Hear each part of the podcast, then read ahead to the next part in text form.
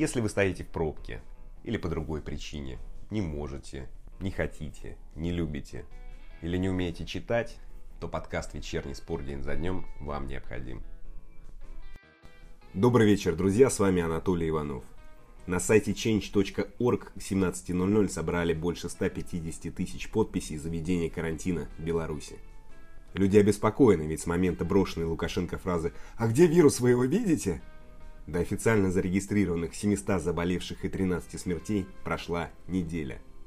Президент Беларуси, единственной европейской страны, где играют в футбол, кажется, тоже озадачен. Сегодня его спросили про карантин. Он ответил «Карантин, комендантский час и прочее. Это проще всего. Это мы сделаем в течение суток, но жрать что будем?» Логика Лукашенко понятна. Он не хочет, чтобы его страна ощутила серьезные последствия финансового кризиса. А сегодня вечером Беларусь прибудет миссия ВОЗ, чтобы проверить ситуацию с пандемией в стране. Эту тему в сегодняшнем выпуске обсудил с бывшим игроком сборной Беларуси «Зенита» Сергеем Герасимцом. В конце разговора он сказал, что теперь его не пустят в страну лет пять. Так что не выключайтесь. А в новостной части выпуска будет. В США обвинили в коррупции чиновников, которые голосовали за Россию и Катар при выборе хозяев чемпионата мира. В Кремле неожиданно отвергли эти обвинения – ЦСКА – самое серьезное понижение зарплат среди клубов РПЛ. Ричбера Рыщу выписали из больницы. Игрок СКА подписал контракт с Торонто. И разговор с Сергеем Герасимцом о Лукашенко, о беспокойности белорусов и многом другом. Начнем.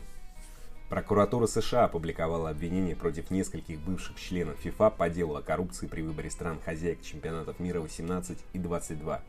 Якобы бывший президент Конкакаф получил 5 миллионов долларов от 10 поставных контор в обмен за голос за Россию.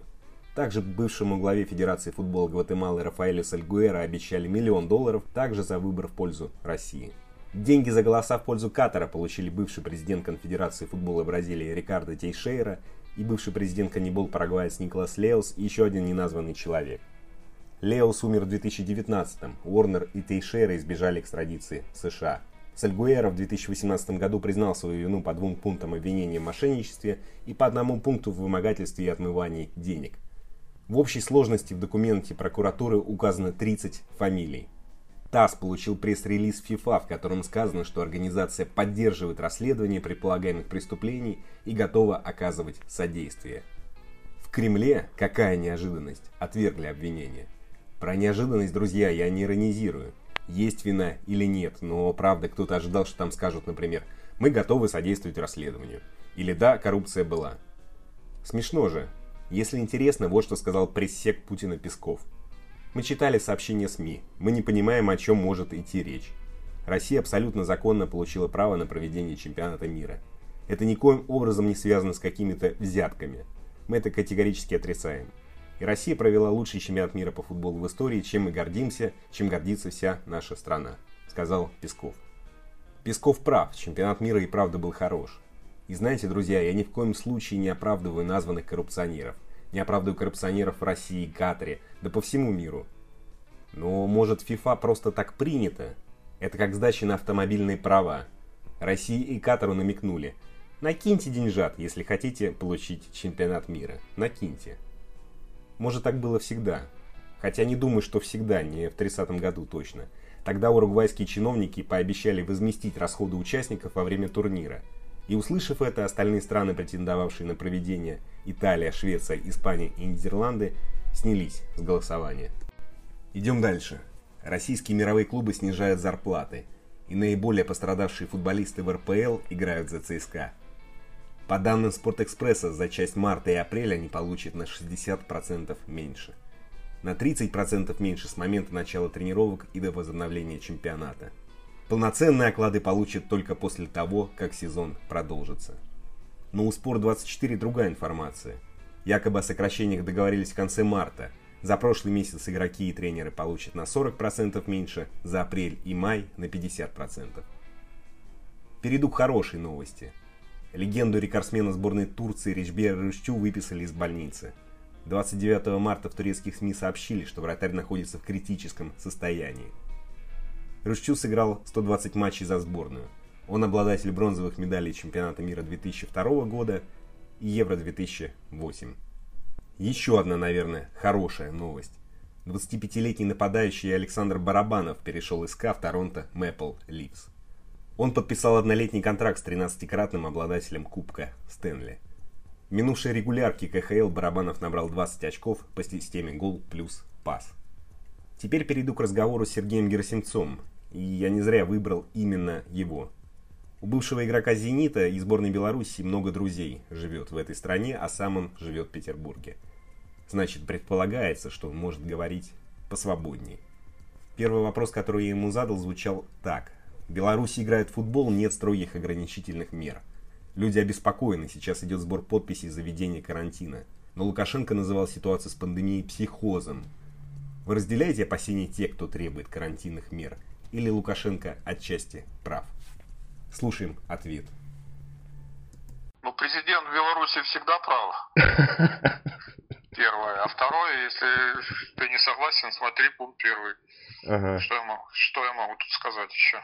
Ну а если, а если серьезно, если то, серьезно, конечно, да. разделяю, потому что э, даже если есть угроза, э, что там один или два человека заразится, то, конечно, поэтому такую, такую меру предосторожности и озабоченность людей я разделяю.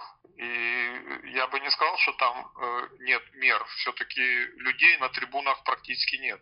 Э, если на Брестское «Динамо» в прошлом году приходило по 10 тысяч, сейчас матчи чемпиона страны, просто визуально можно посчитать, сколько человек, там 50 или 70 от силы это все-таки э, говорит о том, что чемпионат Беларуси, он тоже проводится не совсем в нормальных условиях, потому что отсутствие зрителей, оно никак не может положительным образом сказаться на качестве футбола, что мы и видим, кстати. Ну, это решение самих людей, которые предпочитают остаться дома, не идти на футбол. Все-таки ограничительных но таких я, Я, я согласен, но смысл тогда играть? Тогда э, для кого? Для федерации или для футболистов? Я честно говоря, и восторженных-то отзывов от игроков, от тренеров-то не слышу, там призывов, что все нормально, давайте играть. Они просто этические нормы соблюдают как бы по отношению к государству, к президенту.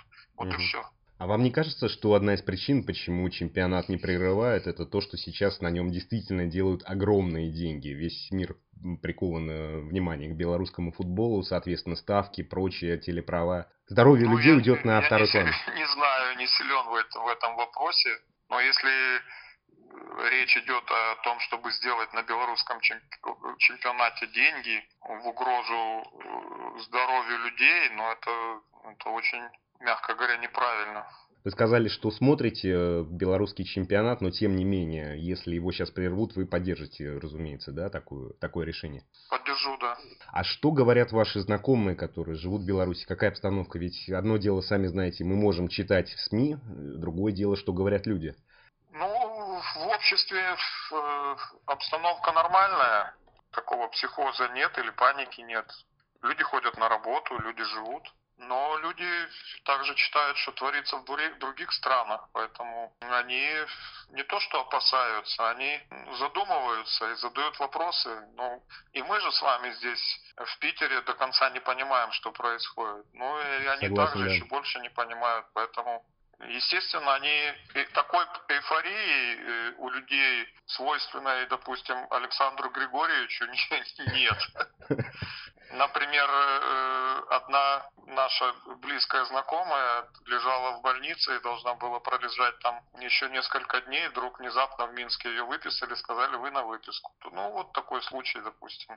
Без объяснения тоже, причин, да? Ну, причины понятны. Причины понятны. Нужно просто освободить место. Поэтому Ситуация, она просто э, до конца не ясная всем, потому что такого никогда не было. На мой взгляд, с этим шутить нельзя. Поэтому я не то, что в укор там говорю или кого-то упрекаю. Мне кажется, что если есть угроза здоровью, то э, футбол должен уходить на второй план дай бог, мы все молимся о том, чтобы это не, не привело к таким последствиям, которые уже некоторые страны пережили и переживают. Чтобы это мы надеемся и верим в то, что и я говорю о себе, и о белорусах, потому что у меня там и родственники, и, и полно друзей, и даже и знакомых, и даже многие тренеры, которые сейчас главные тренеры высшей лиги показывают, я с ними играл и против них играл, мы друг друга знаем.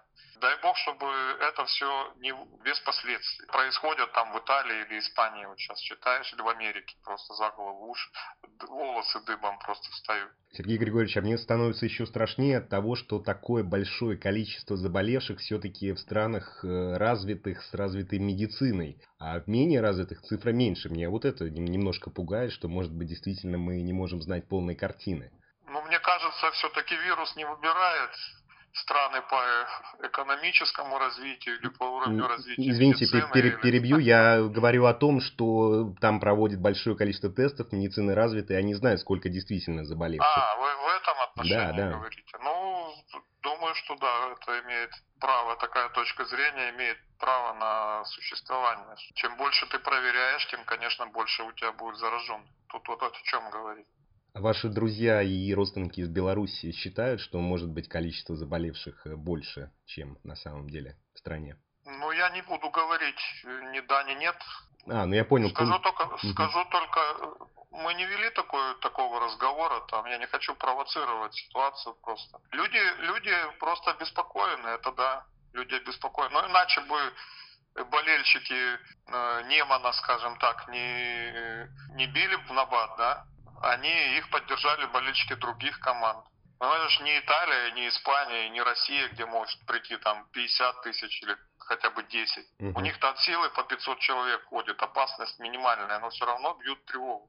Здесь вот озабоченность людей, я уже говорил, мне понятно, да, угу. но информация о том, что э, они считают, что больше, я, я не владею. Люди просто обеспокоены. Одна из причин это пункт один, как вы сказали, да, все-таки не, не, не стоит э, действия из пункта один как-то критиковать, да, или ставить под сомнение, да, все-таки такое есть, или это преувеличено немножко? Нет, ничего не преувеличено. Ну, то есть там понятно. Никто, там никто против не пойдет никогда. И я людей понимаю. А как-то, если об этом говорить, рейтинг, если он есть вообще какой-то, он может пострадать от этих действий? Ведь ну, Беларусь опять выставили не в, не в лучшем свете, согласитесь, перед мировым сообществом. Ну, пока так получается, да, пока так получается. А я подумал, а если, допустим, все у них гладко пройдет, все это э, спадет на нет быстро. И то, что говорил президент Республики Беларусь, она, это окажется, ну, в общем-то, не бравада, а именно той реальной ситуацией, которая и оказалась. Да, и он ну, окажется самым популярным, скажем так, и самым дальнозорким, так, и тогда рейтинг еще, наоборот, более, да. еще больше уважаемым в Беларуси. Так ведь тоже может быть. Но я еще раз свою точку зрения боюсь, что в Беларуси не пустят меня в ближайшие пять. Если есть хоть малейшая опасность, то лучше перестраховаться. Вот здесь я э, как бы на стороне все-таки врачей, медиков, которые, наверное, должны понимать, что если есть опасность, есть количество зараженных, а это никто не скрывает, в Беларуси их около 500, то, конечно, лучше перестраховаться. Что ж, спасибо Сергею Григорьевичу. И тут других мнений быть не может футбол надо ставить на паузу. На этом все, друзья. Спасибо. Встретимся завтра. И напоследок по традиции. Прекрасная музыка. Сегодня Александр Скрябин.